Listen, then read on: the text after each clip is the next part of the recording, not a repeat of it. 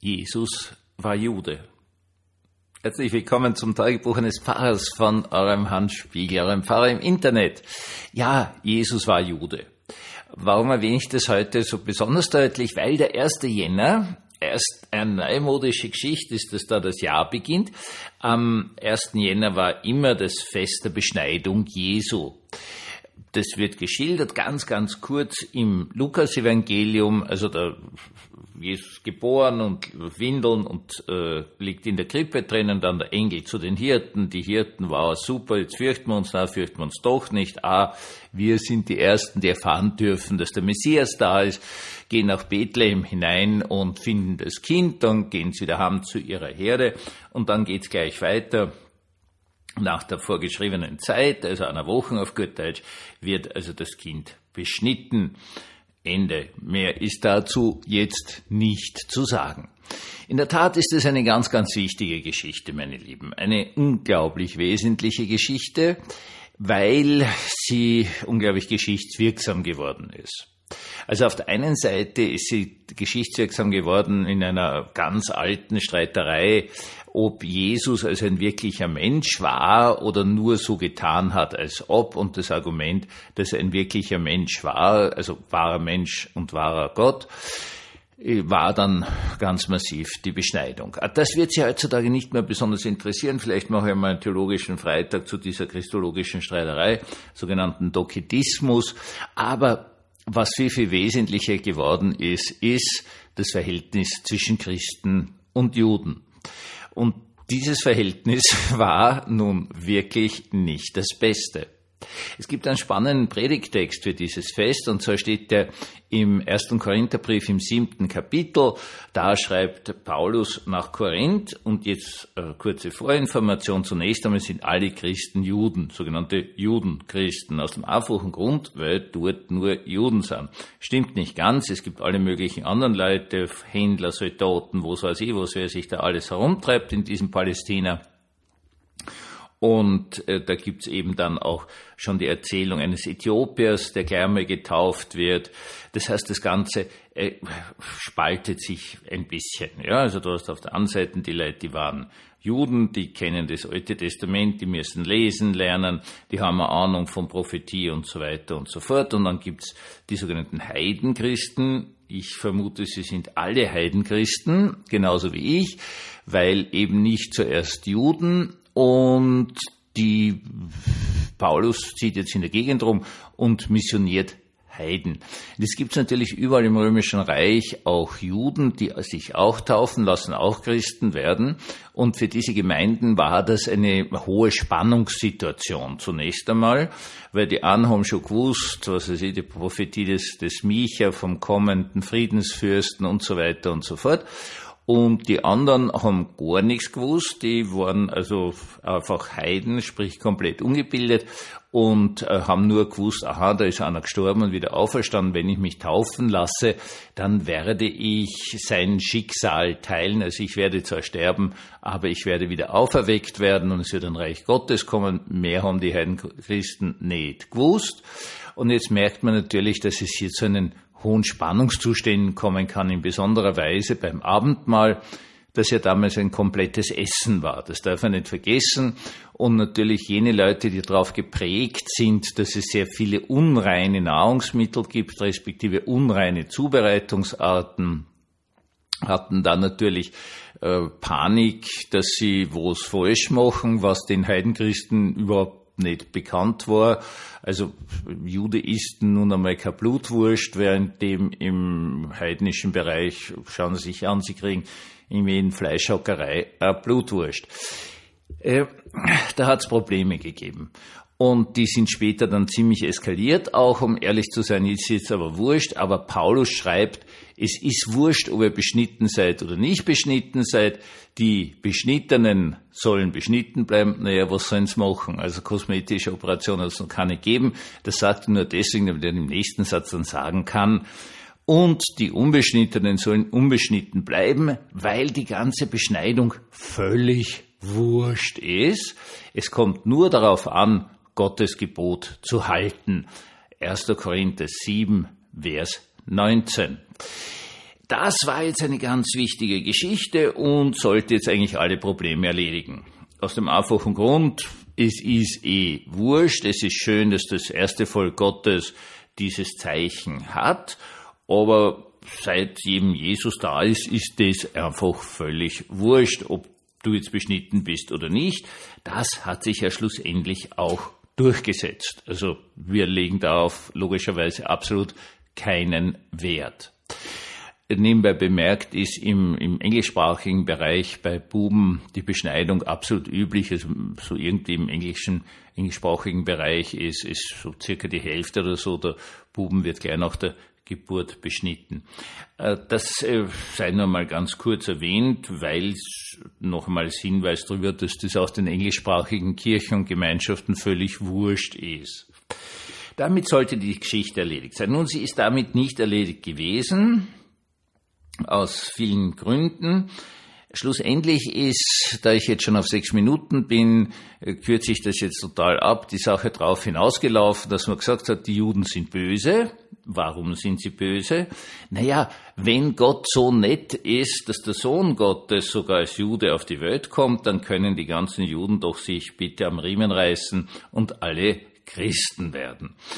Das Ganze hat dann noch bei Martin Luther eine spezielle Variante. Er lobt zuerst die Juden total, dass sie nicht Christen geworden sind, weil dann wären sie ja römische geworden. Das ist klar, weil was anderes hat es ja vor der Reformation im äh, westlichen Teil Europas nicht gegeben. Und deswegen waren die voll cool, dass sie erkannt haben, dass das eh falsche Theologie ist und so weiter und so fort. Aber jetzt, wo die reine Lehre des Evangeliums da ist, werden die also alle massenweise evangelisch werden, sprich Christen werden und sonst nicht wurden. Daraufhin war er irgendwie sehr, sehr frustriert und ist ja auch als alter Luther sehr, sehr böse geworden mit Dingen, man solle also die Juden austreiben, respektive sie dazu zwingen, im Schweiße ihres Angesichtes zu arbeiten und nicht nur Geldgeschäfte zu machen, was ganz katastrophale Wirkungen hatte. Herr Streicher, Herausgeber des Stürmers des absoluten antisemitischen Hetzblattes der Hitlerzeit, hat ja dann im Kriegsverbrecherprozess gesagt, also er kann da gar nichts dafür, sondern hier vor diesem Gericht sollte nicht er stehen, sondern Luther, denn er hat nur das gesagt, was der Luther gesagt hat. War natürlich ein völliger Blödsinn. Warum? Das versuche ich auch immer allen meinen Schülern beizubringen. Lange, lange Zeit ging es um Anti-Judaismus, also eine furchtbare Haltung, die sich gegen eine Religion wendet. Erst ab Charles Darwin kommt die trollige Idee, dass es Menschen Rassen geben könnte, und zwar höherwertige und schlechterwertige. Das geht jetzt bitte nicht auf, das hat jetzt mit Darwin selbst nichts zu tun. Das sind diese üblichen Verballhornungen von Deppen, die nicht verstehen, was gescheite Leute sagen und dann entsteht ein Antisemitismus, also eine Vorstellung, dass es minderwertige Rassen gibt und äh, die Juden waren einfach die einzigen unter dem Titel, die man erwischt hat. Natürlich hätte ein Herr Hitler auch gerne sämtliche Schwarzen umbracht, weil die sowieso ist eh klar völlig rassisch minderwertig waren, nur es hat halt sehr wenige Schwarze im Bereich des Deutschen Reiches gegeben.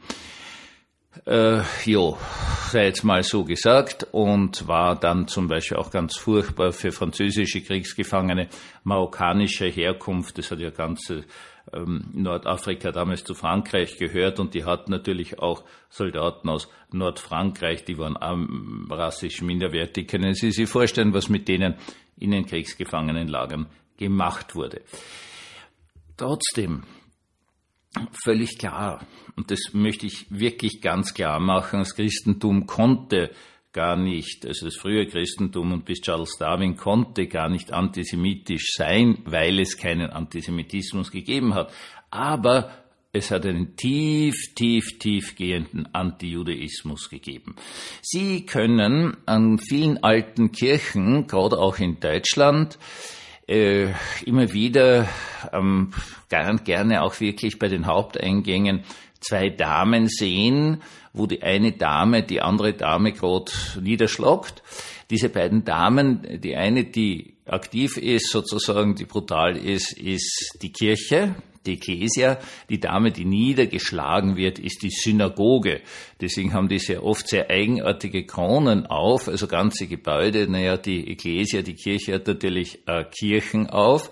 Und die Synagoge, da waren sie sich nicht ganz sicher, was da machen, aber das ist halt die, die eine am Deckel kriegt. Und es ist unglaublich spannend und das sollten wir nie vergessen, dass allen Ernstes sowas an die Kirchenpforten gemeißelt wurde. Ich meine, stellen Sie sich das vor, Sie gehen dorthin und sehen eine Frau oder eine andere Frau nieder, schlagt's nieder. Da müsste einem doch was einfallen, dass das falsch ist, oder? Das springt einem doch eigentlich ins Gesicht. Und es ist ein unglaublich erschreckendes, auf der anderen Seite faszinierendes Phänomen, dass Leute sich sowas über Jahrhunderte angeschaut haben und gesagt haben, ja, das passt schon, dass die Kirche die Synagoge fertig macht. Es ist unglaublich. Ich möchte das wirklich, wirklich, wirklich festhalten.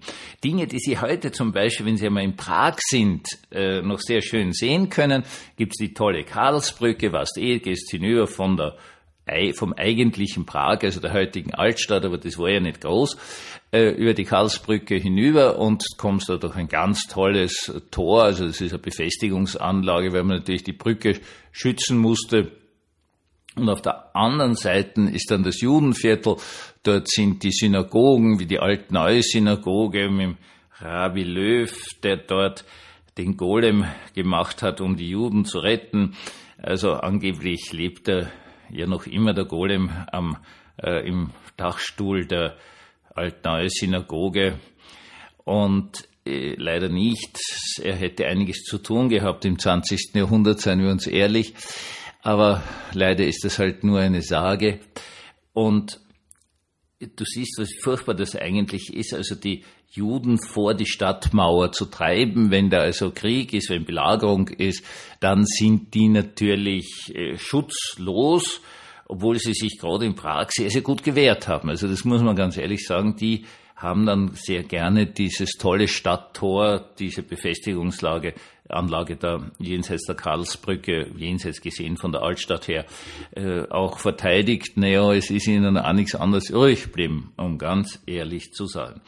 Nein, wir haben eine ganz, ganz lange Geschichte, eine ganz lange Geschichte, die ganz furchtbar ist und die natürlich Antisemitismus vorbereitet hat. Das muss man ganz klar sagen, wo die Gefühle da waren und wenn du ihnen dann irgendwas erklärst von einer Rassenlehre, sind die Leute drauf angesprungen. Aber der Judenhass, der ist eine gigantische Sünde der Kirchen. Das möchte ich an dieser Stelle mal festhalten. Nun haben wir dieses Fest und deswegen ist es so wichtig, der Beschneidung Jesu, als eine ganz eindeutige Aussage, dass Gott zu seinem ersten Volk treu bleibt. Wir als Christen, vor allen Dingen wir als Heidenchristen, sind immer die, die dürfen auch mitspielen. Die dürfen später dazukommen. Das Ganze ist halt so wie, was weiß ich, irgendein tolles Essen, ein riesiges Fest für nur geladene Gäste und dann ist noch ein Platz und dann sagen halt die Türsteher, na, sie dürfen auch noch eine. So schaut's biblisch aus. Und dann kommt wieder dieser geniale Satz des Apostels Paulus in diesem, es soll jeder einfach ja, akzeptiert einander einfach so, wie es seid. Die einen sind halt beschnitten, die anderen sind unbeschnitten. Ist wurscht, denn es kommt nur auf eines an, die Gebote Gottes zu halten. Der Herr gebe uns seinen großen Segen für dieses neue Jahr, für dieses 2024, dass wir wahrlich und wahrhaftig dazu imstande sind, die Gebote Gottes zu halten. Und dazu gehört ganz, ganz eindeutig die Fähigkeit, niemanden zu hassen. Ein wunderbares, ein behütetes, ein glückliches 2024.